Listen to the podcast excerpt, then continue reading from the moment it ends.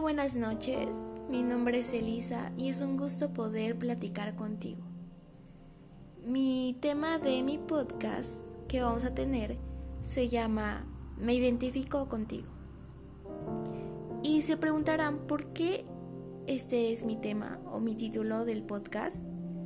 Más que nada, como dice, habla acerca de ponernos en el lugar del otro y poder expresar nuestros pensamientos y dudas a la persona de al lado. Siento que este podcast va a servir para que nos demos cuenta que muchas veces nosotros pensamos que la gente no nos entiende, que no entiende nuestro dolor, cuando hay muchas personas que pasan lo mismo por nosotros y que no estamos solos. Posiblemente no te pueda ver ahorita, posiblemente no te conozca, no vivamos la vida igual, pero sí podamos tener pensamientos casi comunes o situaciones en las que posiblemente nos sintamos identificados unos a los otros. Este es mi primer podcast y la verdad para grabarlo fue un poco complicado porque no tenía las palabras indicadas para hablar con ustedes.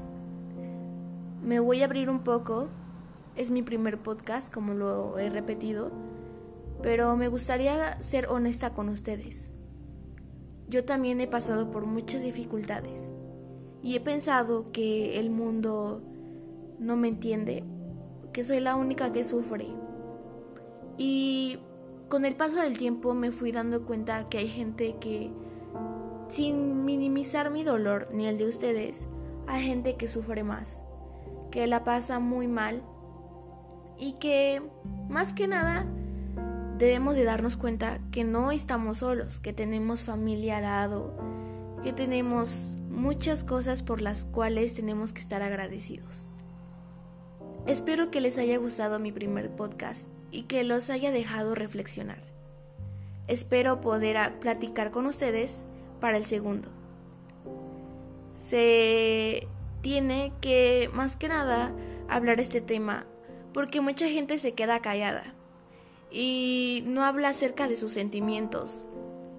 Por eso es que la situación de actual está así porque mucha gente no expresa sus sentimientos y los expresa de una manera de violencia, de pues más que nada de violencia y que se reprimen a unos mismos. Y pues bueno, estaríamos hablando más de este tema y muchos más temas que se van a ir desenlazando de este tema, pero sería en los próximos podcasts es un gusto poder hablar con ustedes y también compartirles cada una de mis experiencias de vida. Terminamos con esto y buenas noches.